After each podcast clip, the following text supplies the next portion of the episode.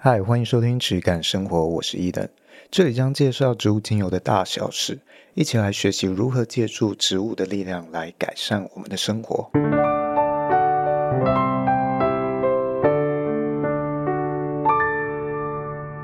欢迎收听今天的质感生活，我是伊登，我是轩。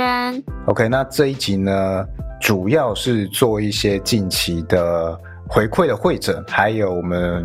最近节目做一些调整，然后跟大家做一个分享杂谈汇报。对对对，那首先上周也就是上一集的我们的 podcast 呢，讲到了佛手柑，我这边刚好有一个想要补充的东西，就是那一集里面没有讲到。就是台湾其实还有一个东西，我们讲到意大利的佛手柑精油嘛，嗯，还有佛手这种东西，像爪子一样的这个台湾会见到的这个佛手的果实。那其实还有一种东西也是类似没有提到，就是佛手瓜哦，不知道你有没有你有没有吃过佛手瓜这个东西？其实我没有吃过佛手瓜，可是我倒是蛮常看见它，因为我蛮常去那种，比如说什么阿里山呐、还是或者是那种乌来那种景点，它好像深山里面蛮常有人会去种，然后会去卖的。可是我从来没吃过，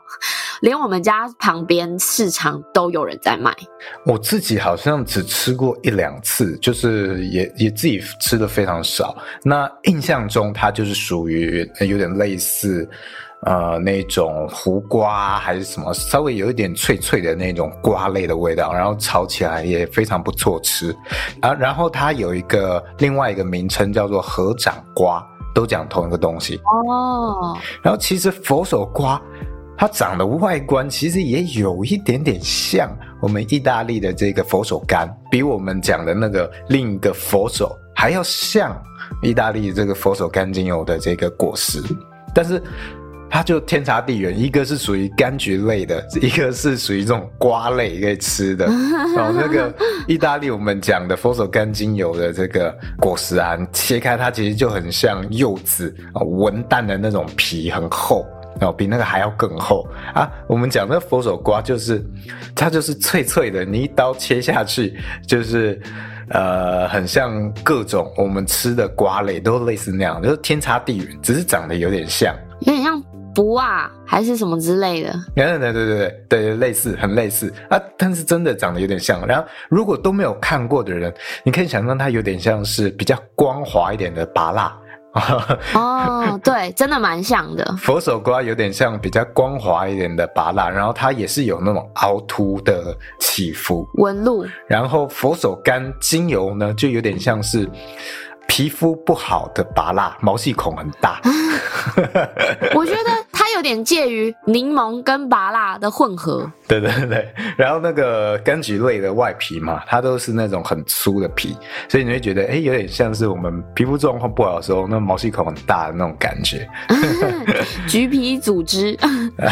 有点像那样。反正这个是帮大家做一下上一集的补充。嗯，那最近呢，我们更新频率也比较不稳，像我们之前已经维持好一段时间，一周一更。是。那最近就稍微比较不稳定，一方面是呃，宣她怀孕哦，可能到时候三月的这个预产期附近啊，也可能会请假，那时候也有可能会呃，到时候再看，也许我会一个人录，或者就会停播一阵子。嗯，或者是我们事先预录好一些，也有可能。对，我们可以先准备一些 database 在后面，这样。呃，对，到时候会再跟大家提早说明一下。然后另一方面呢，是最近大家都知道啊，我们忙忙着这个网站的架设，就是像上一集啊，佛手柑的部分有在。我们的资讯栏位贴上这个新架的网站啊，芳疗百科的对佛手柑的介绍哦，未来就是逐渐会新增这样子的精油介绍啊、资讯会诊的资料在这个网站上面。那在这个网站架设还有资料收集的 SOP 还之类的东西上面，我们花了蛮多的时间的。嗯，所以哎，这部分就呃有点卡。哦，毕竟像是上一篇这个佛手柑是第一篇这样子去做，是，所以做起来比较慢，啊，也许之后就会效率高一点。然后，啊，这种精油的介绍啊，或者我们这样子的啊日常杂谈，或者我看到市场上啊芳疗领域有什么新的新闻啊，我额外做几集这样子不同内容做交叉。好，这是目前未来 Podcast 的一个方向，多种的主题。嗯，那。再来呢是还有另外一个，我本身事业上啊，这呃最近刚好也比较多客户拜访，然后有客户拜访，基本上就会用掉我半天。嗯，就是我们通常都会聊比较久，因为很多客户其实都是从外县市来，那尽量都会多解释解释一点给他们，或多让他们体验。那通常一个客户我就是用掉半天哦，这样子。如果哎，你那外县市像很多是从这个中南部还有东部来，那你是只讲一个小时啊什么之类的，那其实很短嘛。那人家来觉得很不好意思，当然是希望多人家多了解一些，多跟他介绍一些，然后会有这样子的状况啦。那再来还有一个变动是之前没有跟大家提到，但是它已经改变大概一个月了。就是我们 podcast 的分类啊，我做了调整。哦，不太熟悉 podcast 的人啊，其实我们在上传节目的时候，我们事先就要去设定好，我是要把这个节目传在哪一个细项的分类里面。那原本我都是上传到这个呃心理健康类。就我把我自己的节目标签啊，是设置成心理标签，所以之前很多这个类别里面的节目，有一些心理治疗师啊，什么商谈室之类的 podcast。那后来我就想说，哎，这个好像没有到那么的贴切，我后来把它改成了另类疗法，我改了大概一个月，哦，所以现在我这个如果是从搜寻。或者是 podcast 的分类里面要去找的话，啊、要从这个另类疗法里面去找到，啊、它会被归类在健康健康里面。嗯，那哎，然后我们调整了分类之后，我们的分类排名就高了很多。哎，这个我是蛮意外的一点。呃，可能之前在心理健康类，我都我们的节目都是排在台湾大概二十几名左右。哦，大概稳定在台湾二十几名，而现在到了另类疗法类，我们目前大概都是排在台湾的第三名到第五名的节目。这个领域我之前听的其实也不多，因为我我其实平常比较不会听这一类的节目，我平常都是听台湾通勤啊，我台听这个瓜吉 我也是 默默透露我们自己的喜好。哦，我其实很喜欢这种很不一样的嗯想法意见，反而我们不太喜欢听太过教学性质的东西。对，那听这些节目主持人哦，虽然平常聊天都很干话，但是其实有很多很深入的观点哦，其实比较偏向价值观层面。我觉得对，有点像是想法上的交流。对对对对对，那很多时候这样子的很真挚、真诚的一种观点。反而能够激发我们去用不一样的角度去看事情。反而我觉得很多有时候教学性质的节目，呃，会太太死板一点，对，太想要教一些东西，而少了一些嗯人的观点在里面。然后太多是属于资讯类，而不是我们人的主观意见。这个是我觉得提供给大家额外的一些小小的心得。那这个领域里面有一个节目，其实我之前有听过，啊，叫做放松瑞秋，它很稳定，就是这个领节目类别里面的前几名，哦，常常会是冠军。那它是一个比较偏向协助你放松，然后他会用非常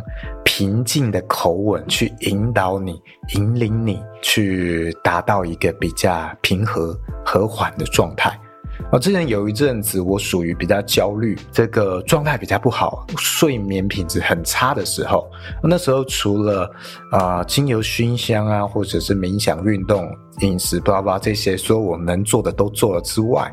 那阵子我睡前也有听这个节目，去协助我啊、呃，在睡前做冥想的训练。哦，那我觉得这个是大家可以去参考。看看的，就是诶，他这种引导你的方式啊，其实也在我们引导我们的个案，或者是引导我们的客户去对精油做想象的时候，我认为是非常有帮助。其实我觉得都是同一个逻辑的事情，他会需要你的引导。像我自己是。听台通睡着的人 哦，你能听那个睡着，我觉得很厉害。我可以听的，哎、欸，那超吵的，所以我一集可能会听三四次，因为我可能听到一半就睡着了，然后所以我要再重听，所以我算是那种点阅率的贡献者。哇，你这个很像那种以前大家会看港片，然后看到睡着，就这种概念。对对对对，港片不断重播，台词都可以背的那一种。然后这一段时间啊，我们除了节目的类别改变，然后排到这个类别里面比较前面的位置之外，意外的也发现海外的听众比我们想象中多啊，因为这个海外的排名啊，也一下子冲到了这个这些领域蛮前面，像是香港啊、澳门、新加坡、马来西亚都排在这些领域有有一些名次啊，我就觉得诶蛮意外的。那之前比较没有听到这一些朋友啊，这些各个不同地方的听众的回馈，如果你们有听到这一期的话，哎，大家可以来稍微留言回馈，告诉我们一下啊，让我们知道你的声音啊，还有可能在你这个地区有遇到这种精油啊或芳疗。什么样的困扰也可以分享给我们，我会很想要知道。对啊，嗯，对对对，就是每一个地方的风俗民情不一样嘛，所以用法可能也会不一样啊。哦，或者我觉得比较多可能会是在资源的部分。哦，嗯呃，对，当地主要在推这一些的机构或者品牌，啊，或者。我觉得像是新加坡之类的，会比台湾还要更困难的一点是在，呃，我觉得包括像香港也是，澳门也是，它跟台湾相比会比较困难一点是，比较少种植的可能，然后他们比较没有空间可以去做这个，嗯，农作去做种植香草跟蒸馏，像台湾虽然这个产业不发达。但其实还是蛮多人在蒸馏这个纯露的哦，那所以精油也会有一些可以参考。虽然它没有形成呃足够的量去做商业，但是我们在台湾做精油或学习精油的人，要找到一个去做制造的人去参考跟询问，还有去参观，其实是比较容易的啊，这个。无论是中南部、东部，都有好多好多的小农在做这些事情，而且都大家都非常友善，你约约个时间都非常好客，会帮你介绍。那我觉得，在这些香港、澳门啊、新加坡，相对来说，他们比较没有空间去做农作啊，即使有，他也可能不会去做到香草或者是精油纯露的炼制，因为 CP 值很低嘛，啊，他很难去做一个稳定的生意，所以。他们很难去有真的到制造层面的参照。那至于到了教学部分，什么样的机构在推，他们是用什么样的心态？我觉得这个也会很大程度影响到他们的市场。那如果他们没有很多的机构可以去彼此竞争，去太选出那些比较好的话，哎，也有可能会接受到比较多偏差的资讯。啊、这些都有可能。所以，如果你是这一些那海外地区、不同地区的听众朋友，都欢迎回馈给我们知道啊、那我也会就我的经验，协助你们，给予你们一些建议。甚至是说，哎，你如果是想要做生意的，像其实我有蛮多香港的朋友在询问啊批发的部分。那香港是我知道我可以做这个生意的，那这这个法规之类的跟运送条件之类的，我比较熟悉。那如果像是澳门、新加坡、马来西亚这一些啊，如果你有想要做这些啊精油相关的生意，那个人工作室啊，或者是。美容之类，叭叭叭，也都可以到我的这个资讯栏位啊，我有一个连接，可以连到我的批发的这个官网，可以询问一下。因为我主要还是在做这些中小型企业或者个人品牌的啊批发为主的生意。那有兴趣都可以去点那个连接联系看看。OK，那再来，我觉得我们就进到听众回馈部分哦。这一阵子其实蛮多听众回馈给我，而而且不是在这个 Podcast 上面，是在啊，无论是我的 FB 啊，我零售的品牌直测的 FB，或者是我批发官网的这个 FB 的啊讯息，或者是啊他订阅了我公司批发的电子报。然后从这个 email 里面回复回馈给我，其实最近收到蛮多这一类哦，而不是直接在 Pocket 上面评论。那我没有每一个都记下来，都抓下来。然后这边抓抓了两个哦，我比较有印象的，我有找到的，至少今天在录音之前，我有我有至少有找到的一些回馈，然后分享给大家。那里面有有一些我觉得蛮好的。心路历程，我觉得也可以从这些角度去为大家做解析，怎么样去切入做一个品牌。OK，首先我们第一篇那个轩，你帮我念一下好不好？好，那我来这边念一下第一个听众的回馈，他是 Alan，他说：Eden 你好，非常感谢你的资讯分享，非常认同你的理念，也是你 Podcast 频道的忠实听众，再次感谢你用心经营这么优质的节目，我也正在缓缓的往芳疗学习的路上前进中，感觉学的越多，会得越少。无边无界，非常有挑战性。身为一个芳疗小白，再次感谢你分享的一切。希望你有越来越多的听众，越来越多的认同。祝好。哦，这个感谢 Alan，这个我记得是在 email 回馈给我的。那其实我也是一个芳疗小白啊，你就知道从我之前的这些分享，我们知道。跟接触、探索的越多，就会这个无知的边界啊，就会越广，越认识到自己的无知。对于自然来说，我们能够看到的都非常非常的少。所以，其实我跟你一样，也都是小白，只是我可能多了几年的经验，或多看到一些东西。就像我们之前讲的，这个领域，我不觉得有所谓的大师。嗯。我也是不断的在这个 podcast 过程中，我也不敢说我是很用心经营的优质节目啊，这个我不不敢，不敢当，不敢当。但就是我把这些过程中的一些困惑跟心得记录下来，就好像日记一样，哦，周记一样的感觉。那我觉得这个对于无知的认识啊。不断前行，然后认知到自己的无知这一件事情，也不需要太恐惧，因为本身我们跟自然的关系就是这样，所以就是保持一个敬畏、尊敬。我们在自己这条路上探索，然后专注在自己手边有的东西就好。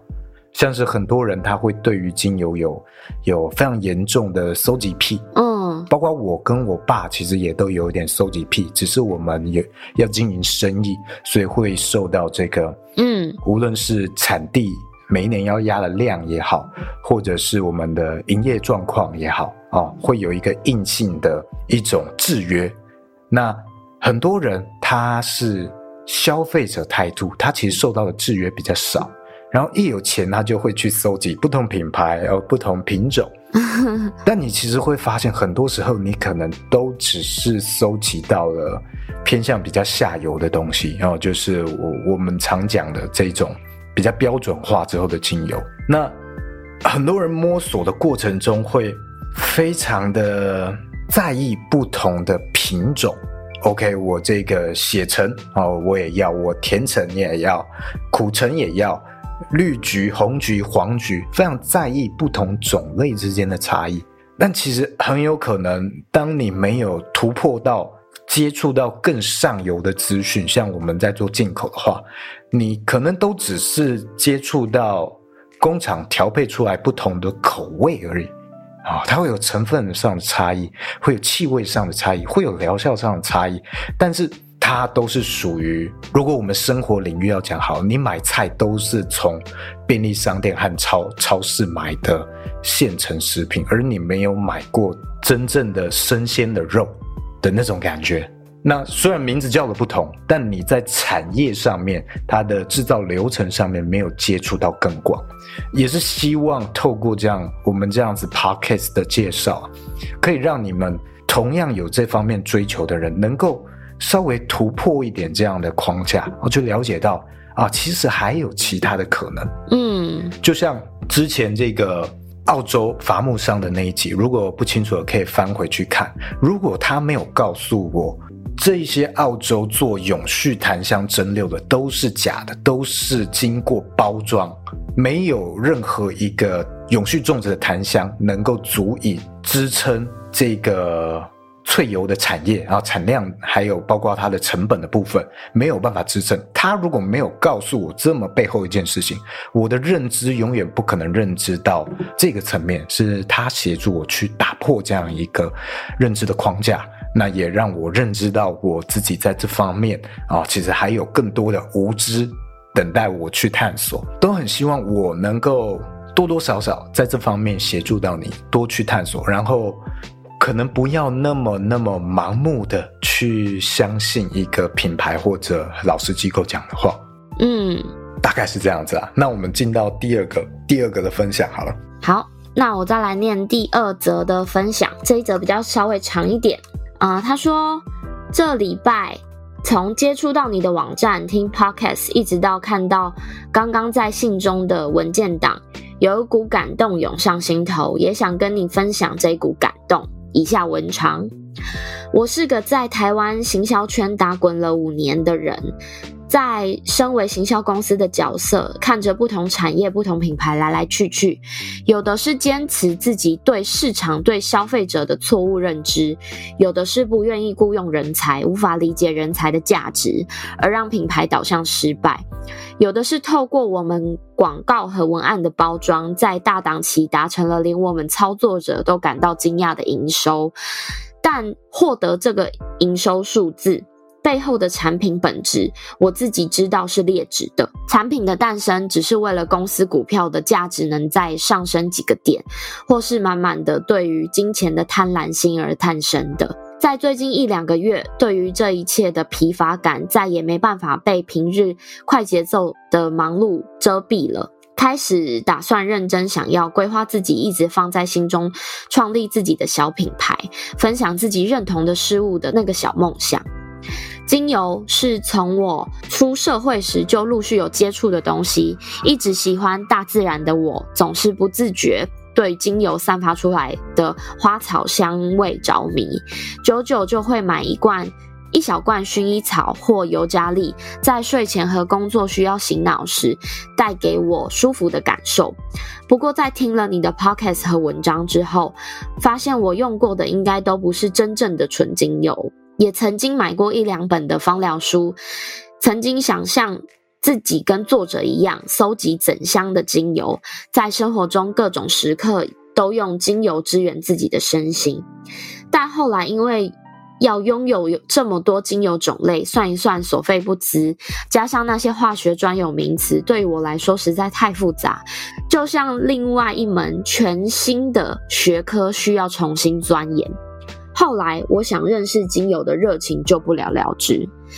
再回到想要做自己属于自己品牌的这个时间点，想着如果选择精油这个产品，第一个需要解决的就是我需要找到供应精油的盘商。因此，试着 Google 了精油供应商之类的字词，开启了认识 ZW 的机缘。这周每天下班。回家忙完就开始从第一集追 Podcast 质感生活，其中好多观念都让我有醍醐灌顶的感觉，对吗？本来就该听自己的声音和自己的感受。是啊，就像咖啡豆不同庄园、不同产地、不同气候、不同萃取方式，怎么可能用标准化一概而论？对啊，我怎么都没有想到这么基本，从每一层制造成本衡量的判断方式。很感谢你看到这边，很久没打长篇文字的我，不知不觉就打了这么多，可能是太久没看到用心的产品，还有感动。很感谢你在纯精油这条路上的坚持，也感谢你制作 Podcast 分享这些观念。也想在推广纯精油领域一起努力的我，接下来最重要的就是先好好感受真正的纯精油带给身体的感受，再来就是计算行销的各种数学题，确定自己需要准备第一笔创业基金需要多少。有机会，希望能到巴黎更深入认识 ZW 纯精油的世界。哦，这我觉得是非常让人让做节目的人会有很有动力的一种回馈，是，就是非常真诚、真心，然后里面看到的东西很多，其实也是我有经历过、跟我有困惑过的东西。那能够协助大家听到的某些人打开一些困惑，认知到更多一些，也不要说认知到更更多，或许用不同的角度看事情的话，会觉得。哎，自己做这个节目好像真的多多少少有一些意义。嗯，那呃，刚刚这个里面讲的 ZW 啊，我这边补充说明一下，这个是我公司英文名称的简称。那我自己在 email 信信件上面是这样子自称的。这个名称我好像没有解释过，就是这是一个我爸自创的一个英文词汇，我们的公司名称。我们公司的英文叫做 Zillion Whales。它是有一点比 million 还要更多，million 是百万嘛，它是 zillion，有点像是一种无限、非常非常多的一种我爸的自创词。然后，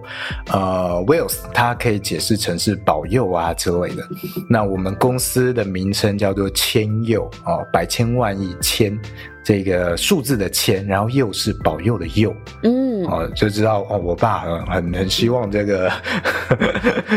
时势运势，大家都可以必应到这样。对对对，这些的保佑哦，各种的保佑。那我自己对于这个名词的解释啊，我最早其实会觉得，哎，这个词好像有一点有点老派。然 后有种时代的氛围，呃，很多早期做生意的人呢、会有各种开运啊或者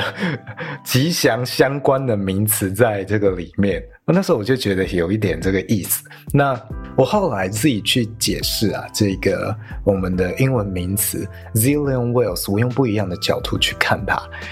啊、呃，我觉得每一个植物其实都代表了一种的保佑啊，一种植物的意志。那我就会觉得，哎，这个名字其实你也可以去解释成它是植物们无数的保佑庇佑的总和啊。所以我最后就哦开始喜欢上这个名字，它对我来说有了不同的意义。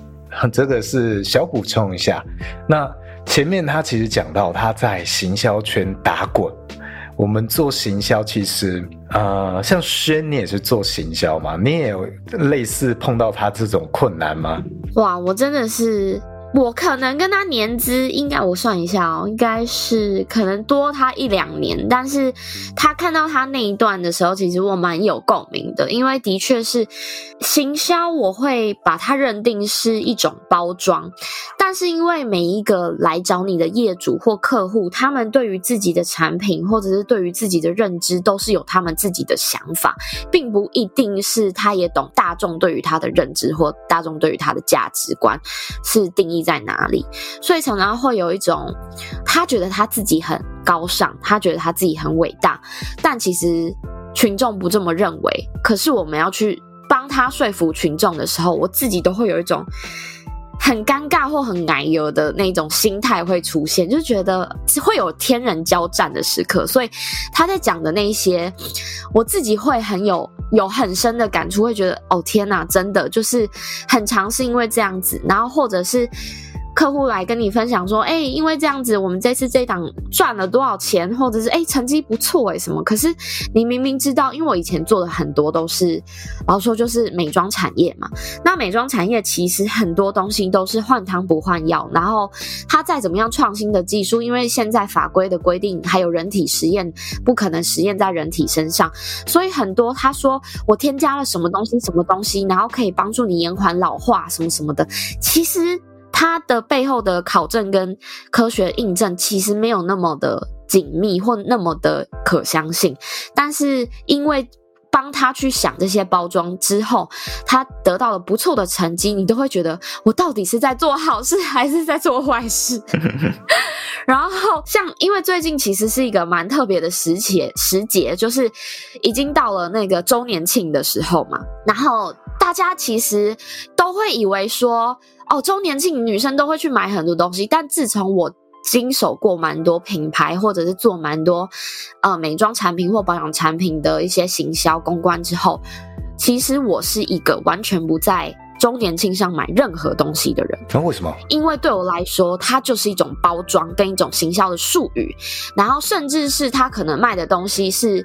可能是他们啊、呃，可能快滞销或什么之类，它包装成一个 package，然后卖给你，它只是要销货而已。有一些人真的是这么劣质在做这些事情的，那我就会觉得，因为我也慢慢理解到自己的肤况啊，自己使用东西需要是哪一种，所以我现在真的就是我只用一罐精华液，然后就是擦全脸，然后就没了，我什么东西都不会再额外擦了，皮肤也没有烂烂成怎样啊，然后所以我不会去做在中年轻上面的那种额外消费，因为其实我曾经当。出社会的那种，就是那种小资女的时候，我也是会在周年庆上面狂买特买，可能买到三分之一或二分之一的薪水都投资在那上面。可是你的生活品质并没有随之而来的变好，你反而越擦脸越烂。然后我就觉得，诶，那我买这些东西到底要干嘛？所以我现在是完全。我老公就会问我说：“哎、要不要去逛周年庆啊？什么？”我说：“哦，可是我不会买东西，就是我也只是去看看他们在做些什么事情而已。就是我会比较像用考察或者是做功课的角度会去看，哎、各家今年在干嘛，或者是各家今年的哎、风格啊，或者是他们卖的东西有没有比上一年不一样什么的。但我不会去做消费，所以这也是我觉得我在行销产业打滚了好几年之下迎来的一些改变。我反而其实买的都是。”大家其实，在什么康是美啊、屈臣氏都买得到的东西哦。嗯，了解。就是对于美妆产品是这个想法啦。嗯，像我们之前也讲到，这个化妆品、保养品产业，他们的定倍率，就是他们原料上游工厂制造之后，到最后零售的那些小包装，它可能是这个成本的二十到五十倍。对，那中间其实也有很多，它是呃这个滞销的东西，是。滞销，滞销最后要消耗掉这些东西，它会变成是一个成本，哦，这也是这一部分这个二十到五十倍为什么要抓这么多？其实有一部分是要吸收这一块，嗯，不是每一批都能够好好的卖完，然后保养品、化妆品产业又是对于一个保存期限呢，算是非常敏感。的产业，因为只要超过了这个期限，它很容易有可能生菌数会比较高。生菌数高的话，那个是法规上面有非常严重的惩罚。嗯，啊，那个是很难去对于一个品牌来说很难去承受的风险。没错，那它就有可能会要去低价贩售。啊、哦，去促销贩售。啊，这个我反而之前是比较不知道哦，原来他们周年庆是这样做，就是也不是说全部啦，这部分嘛，对对对，我知道，对部分，所以你在买的时候，很多人都会说，哎，你在买的时候你要注意去看效期，它可能只剩下一年或者是半年之类的。那比较有良心的业者，他会跟你说，的确，我手上这罐的效期卖给你就是比较便宜，可是它效期就是比较短，这样子。哦，这就像有一个都市传说，是这个餐厅或者一些店里面，它会有一个每日精选特餐啊、哦。有人会说，那个其实就是有点滞销的东西，他去这样子促销贩售。对，或者是那个菜单上面打星号的菜，不一定是招牌菜，而是哎，他可能也有这方面考量。好、哦，这个就可恶，我可能就会中招，因为我就是很喜欢点那种星星的。我就会觉得是招牌菜。对，那你可能就要到像我们家比较诚实的这种餐厅，就是我跟你推这是招牌菜，就是代表每一桌都会点的东西。对，那我自己是觉得这种的呃小技巧或小小聪明，觉得是不是很适合长期经营啊？对，尤其是你要经营一个品牌。老实说，我觉得会毁坏自己的信誉。对啊，那你你被你削了一波，你小赚了一点，但是这个人一定是不会再回来嘛。对啊，我觉得可能你这个是那种观光风景区吧，赚一波的那种店家。对对对，大概是这样吧，就好像以前士林夜市卖水果一样，就没有要赚你第二次啊，就是赚一波哦，我我能赚就赚，赚完就倒，哦，有可能有这样的一个概念。嗯，对啊，那。再回来讲到刚刚他有部分分享到，有时候这种行销不见得是真的品质很好，是，然后都只是变成了一种啊、呃，我们试着在里面找到一些能够行销的点，去把它扩大，对，扩大变成优点，然后做贩售。那其实精油也很常这样，包括我们在机构或书籍要去。推广一个精油的时候，也是有类似的一种一种角度哦。我们今天去推一个精油，那你无论是用精油的感受、精油的整体、精油的一些你实测的临床，或者你用中医啊、草药学之类分析，它都会比较难去找一个东西去当支撑、支持的佐证。但是成分分析派的就很容易啊，他随便找了一个国外对于这个成分的某部分的研究，然后他常常就会去拿这个当成这个东西有效的一个支撑啊，或者消费者很容易会被误导，觉得诶，这个三五十个人。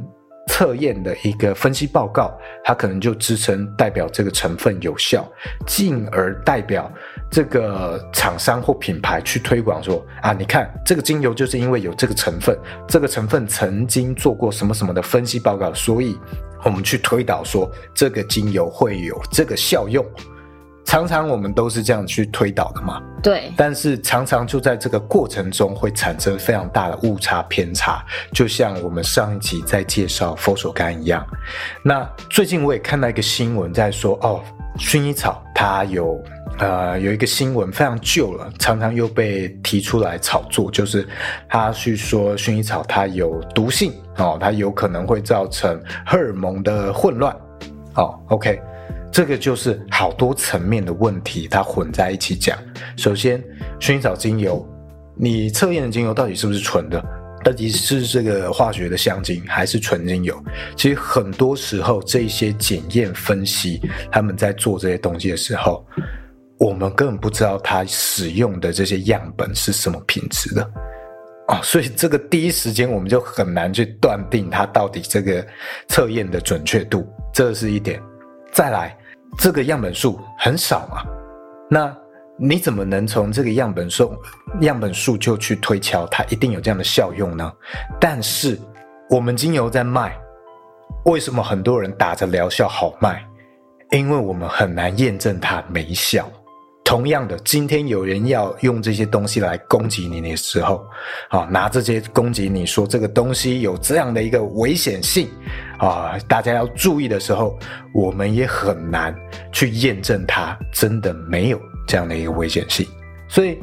我觉得它有点像是一个双面刃，你要用这种角度去推广，那你很容易也会受到这种角度反向的制裁制约。你今天讲一个成分只有零点五 percent，你去推广说啊，它里面这个零点五 percent 的这个成分啊，初步验证它有一个治疗癌症的效果，那你就说你手上这个精油因为有这个很少量的成分，所以你推广说它有治疗癌症的可能性。很多的机构、很多的老师、很多的品牌都是这样子在推精油。那你怎么知道零点五 percent 会真的有效？哎，我们今天去调保养油、按摩油，它还要再调成可能只有二点五趴的成分，那里面它这个成分只剩下零点零零零不知道多少，非常非常少。你怎么有这个底气可以去说它真的有这样的效用？它是一个有有效的浓度，你根本不知道嘛。但你就开始用这样的方式卖钱，这个都是行销层面的考量。那。今天有人因为里面有一个零点零几的成分，他去质疑说你这个精油有可能有危险性，因为有这个成分的话，那你怎么有脸去说它因为浓度很低，所以不用担心呢？对不对？嗯，好多品牌是这样子去跟你讲的嘛，然后说啊，这个因为浓度很低，所以大家不用去担心啊。那你今天去推精油的疗效性，你在卖的时候你就没有去在乎浓度啊，只有那么一点点。那今天你去说人家抨击你的危险性，你就说因为这个浓度很低，所以不用担心，那不是两套标准吗？哦，双重标准啊。所以我一直为什么去讲说成分分析派有它的一个，你要了解它的利弊，就是从这个层面去考量的。所以我还是比较推广说，我们去认识一个植物的全面性，整个植物去认识它，因为未来有一天，当精油产业真的要被批斗、要被放大检视的时候，我觉得目前还没有。如果真的有一天遇到这样的状况的时候，每一个成分我们都会被拉出来去检讨。嗯，每一个成分都有它的疗效，也有它的毒性。那到时候就会变成精油会被批斗成非常非常毒的一种东西。诶，每一个成分它都有它的危险性嘛。那你真的要讲的话，那这样角度去看，每一瓶精油都很毒诶。是不是？每一瓶精油有它的疗效，但是今天我们在这个啊、呃、药品领域，其实我们会只抽几种成分嘛，我们要的那个成分，然后就去用，那个是对于药品来说比较安全的一种方式。那精油的未来，如果你真的要走成分分析派，就会变成你只抽其中的一种，你提倡那个成分去做成啊、药妆的品牌，它未来就是这样走啊。所以你今天要知道，你在走这个成分分析去看精油的时候，是这么多层面要去考量，啊，也像是回归到这个行销，很多的品牌是用这样的角度去行销精油，我们要去认识这一些行销的游戏，嗯，也就是我们最开始去讲的，我们可以试着用比较不一样的观点啊，不一样。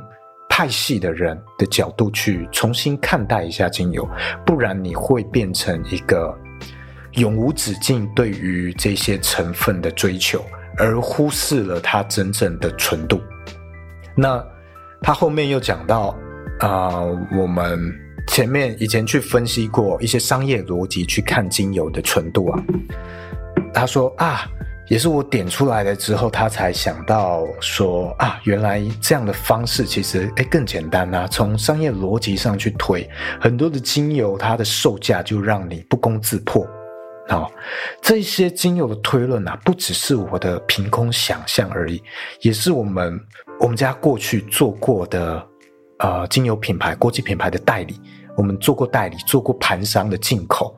啊，也去跟世界上仍然有在活跃的，我觉得前全世界前十的知名的国际芳疗品牌，曾经深度合作过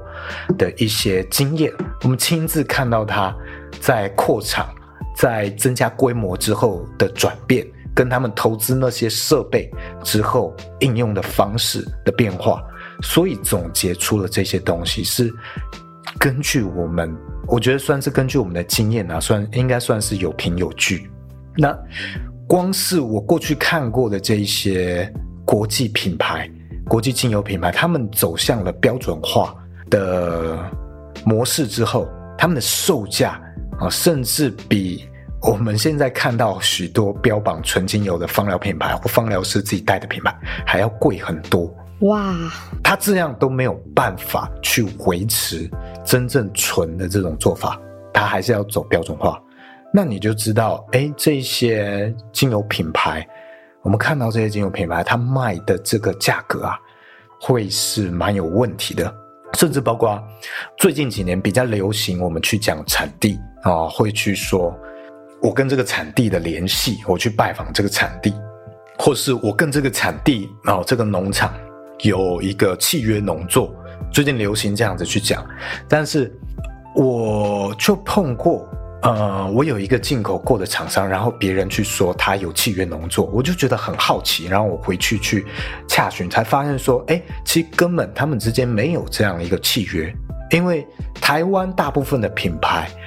台湾大部分的芳疗机构是没有量去做契约的，但是他去谎称说他有做这样一个契约。啊，契约是一个非常难达到的标准。你要的量真的是蛮多的，那你同时又要维持非常多的品牌、非常多的产地啊，然后要维持每一年的流转量，能够每一年去订货，这件事情其实是非常困难。我不太认为台湾有目前有品牌可以把这件事情做到非常非常多的农场。啊，我不认为台湾的内需有这样一个量，哦，我觉得这个也是值得放大检视。当市场上有了偏好的时候，品牌就有了新的包装手法，这个都是我们值得去深入去检视的。其实这样蛮坏的耶。对啊，因为我自己接触过这么多来询问的放疗机构啊，放疗机构里面的老师或者是什么什么协会的会长，他们出过的书，他们讲过的话。让你会觉得非常有理念追求，但是实际上来你会觉得他跟他说过的话，他表现的方式其实差异蛮大的，他的追求可能并没有他书上或者是他嘴上讲的这么多啊。我我觉得一方面也是他们有他们自己的生意要经营啊，那他们的这些零售价什么的都已经定型了。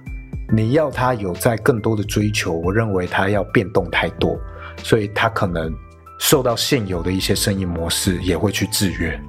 其实我觉得这跟近期在讲行销圈，其实有在去探讨说 KOL 的人设这件事情，就是各个 KOL，就是可能大家在追踪的一些网红啊、KOL 啊，或者一些部落格啊，他们都会有一定他们的人设。可是近几年比较流行跟比较吃香，或者是大家会比较想要追踪的。比较容易红起来的 KOL，他们的有一个人设很大的重点在于真诚。那我觉得这件事情套用到品牌身上也是相通的，因为真诚的意思是指的说，我会有我自己想讲的话，我的理念，我的想法，还有。我会呈现最真实的自己。什么叫最真实的自己？因为我们以前可能前五年、前十年看到的很多网红都是啊，我摆拍啊，然后我拍得很漂亮啊，然后跟你讲我的生活有多美好、多美好。但其实拿掉这层滤镜以外，他们的生活就是一坨屎，也有可能。但是他没有让你看见，因为他包装得很好。那这是以前很流行的操作手法，或者是经营方式，或者人设设定的方式。我要呈现我最美好、最光亮的那一面。可是近几年，近三到五年，其实大家喜欢的去看的，其实很多都是他跟你说他今天过得多不好，或者他今天遇到很糟糕的事情，可他怎么转化过来，或者他怎么撑过来了。其实蛮多人更喜欢去看这种东西。像最近有一个很红的是。是陈吧，就是你昨天好像我有看到你分享，就是我也有看到他，他就是分享说啊，就是生活怎么样怎么样，那这些都是可以活下去的理由，这是他很红的一句话。那这个东西其实就成为了他的招牌，那大家很多人会，他的粉丝也是一夕之间暴涨，原完全就是因为他呈现的是很真实的他的生活。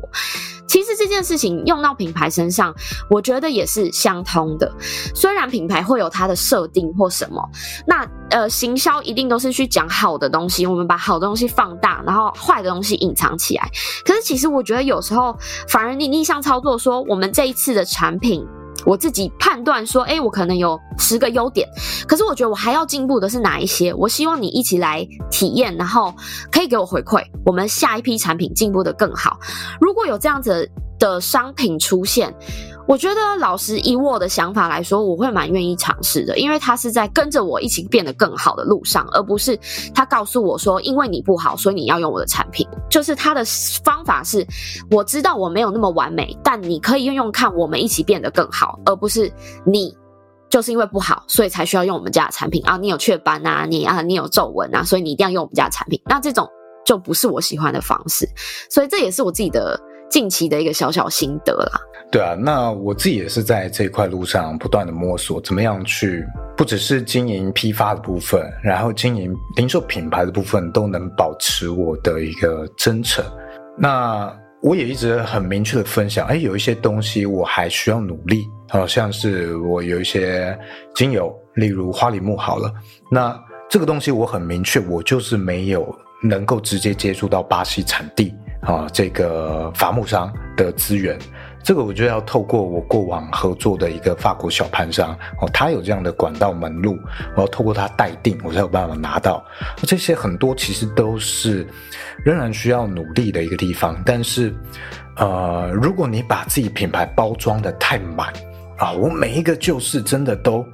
真的都呃坚持从最源头、最产地直接进口，那久其实很多的植物还是会有困难。例如可能刚开始它没有量的时候，你其实没有办法接触到产地，它可能都还是要从一些比较小盘商啊、炼油厂去购买。逐渐有量了之后，它才有办法去探索。把这个量去再到原产地去要求，因为原产地的种植者和原产地的这个炼油厂，其实有时候他要的，呃，越上游他要的最低量，反而有可能会越大啊、呃。像是伊朗就有可能他会要五十公斤之类的，会有这样的一个状况。嗯，那这些都是需要努力的。但如果一一开始就把自己包装的太满，对，你可能会丧失掉一个。去表露自己真诚的机会，机会。嗯、我认为大部分现在的品牌就有点包装的太满了，过头了。对，因为我做过这个生意，我从批发到零售都做过，就会知道，你真的要达到你讲的这个理念诉求，你是不太可能卖这个价格的。对，你也不太可能去维持这么多的品项。啊，维持品相是品项的数量是非常非常困难的一件事情，是，所以这很多东西都是给大家做一些分享。我最后想分享一个，我觉得我看到他也就是有一段我也蛮有感触的，是在他在讲就是他去接触精油这块。那我自己会觉得，因为很多人其实为什么会去接触自己本职以外的事物，很常是因为本职上面累积了很多不满。或者是不平衡，或者是一些没有办法被排解掉的情绪，然后你逐渐累积你，然后你就会想要去寻求另外的出口或另外的呃疗愈方式。然后曾经我也是一个去买大量什么能量蜡烛啊、花草蜡烛，我买到就是 Eden 也知道，就是我买超多的那一种，我可能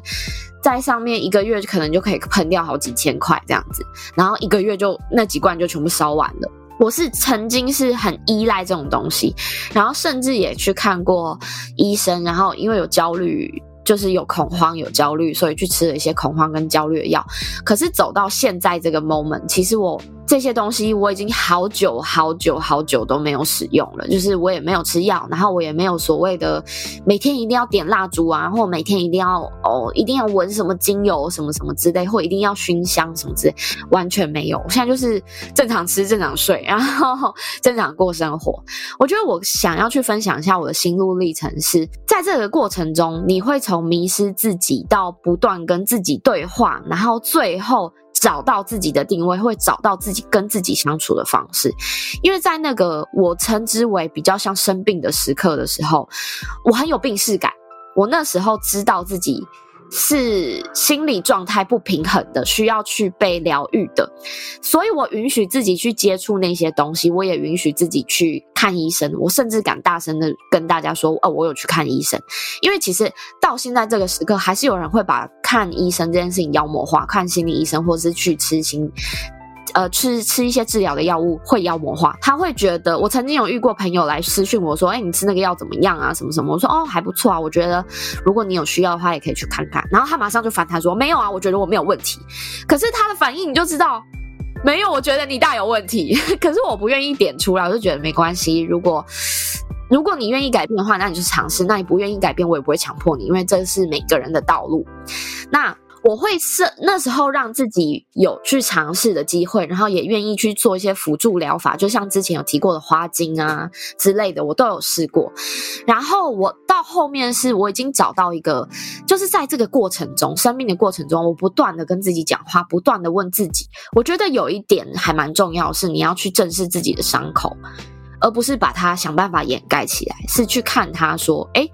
我的哪我哪里受伤了，我哪里需要帮助。我哪里需要被清创？就是我会称之为那个伤口上面有一层有一层脓包，我们要把这个脓包清掉了，它才有办法复原跟愈合嘛。所以其实那个时间，我觉得我蛮自虐的，就是我会不断的我去挖自己的疮疤。其实我觉得这个。这个可能要因看人啦，就是这个不是每个人都适合的方式。可是我是用这样的方式，然后我就不断去挖挖挖，就是有点像去抠那个干屁结痂，然后就抠到他流血。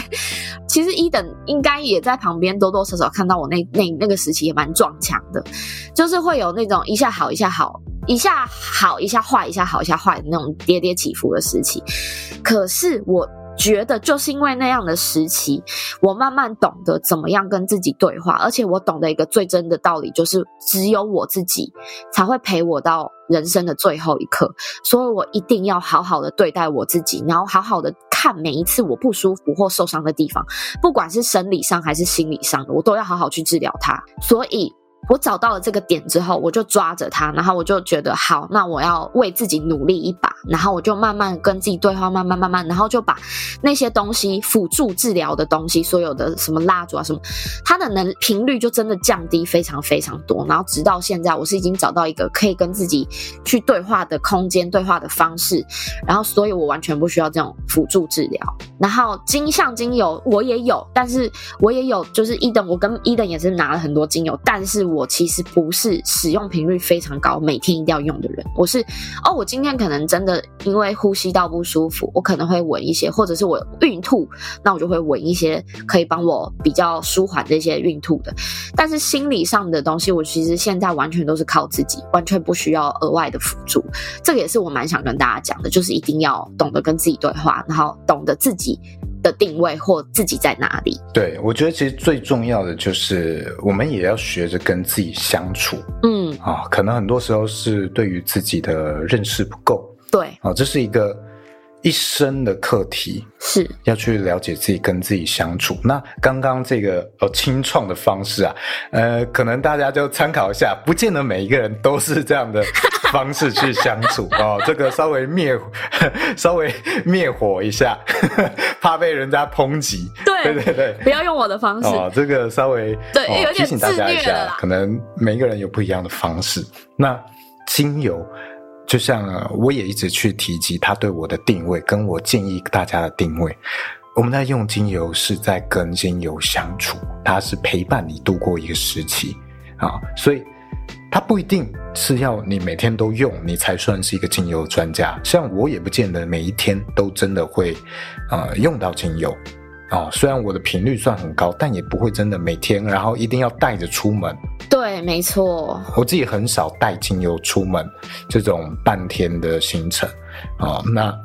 之前也分享过，主要是我不希望精油的气味去影响到我身边的人。嗯，啊，这个对我来说是更私密一点啊，我不会说啊，因为我精油好啊，你们闻到没关系，然后要大家都闻，然后我自己不会这样子做，我会不希望这些气味，对方不一定是现在需要这样气味的陪伴，那。你这样子去扩散是会容易冒犯到别人，这个是我的想法。嗯，那我自己是会在比较私密、比较个人的时间去使用，那我也更能去深入到跟这些精油接触的过程，去专心的感受。那当你过了那个时期需要这个陪伴的时期，或许它就不一定需要使用那么频繁，也不一定。对，那。常常会有的状况就是，呃，你产生很强的依赖性，你没有办法，呃，把你这个状况的好坏跟这个产品做切割啊。例如睡觉啊，你没有薰衣草你就睡不着，变成了已经超过了一种仪式感。那这种时候，我觉得就就也会变成有一点病态啊。这个是大家需要去注意的。绝对精油不是一定要变成这样子才叫做。专家或者是爱用精油啊，不需要，不需要到这个程度，这个是非常自由融入生活的，就像饮食一样。哎，你喜欢精油，呃，就像你喜欢哈什么什么食物，你喜欢烹饪好了，你不一定要每天都烹饪啊。对啊，你喜欢喝奶茶，那你也不一定要每天都喝啊。对啊。有时候甚至它的频率降低了，变成了某一种时期达成了某一个目标的奖赏啊，那你更显得珍贵，这也是一种相处方式啊，其中一种的相处方式，对不对？它不是只有一种，像你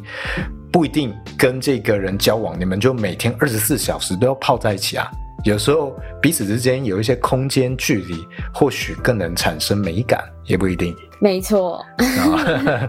所以很多时候我们都能从生活中不同的东西啊，不同的视角去看到精油不同的面貌我觉得这个是大家可以更跳脱芳疗教学这些资讯去重新审视的，因为精油就是植物嘛，植物就是自然嘛，自然就跟我们所有的生命一样，它不会只有一种跟它相处的方式，所以多打开自己的思维。好，这一集大概就这样。如果有什么想要回馈的，都欢迎你们跟我啊在评论留言区跟我分享。好，谢谢大家，拜拜。谢谢大家，拜拜。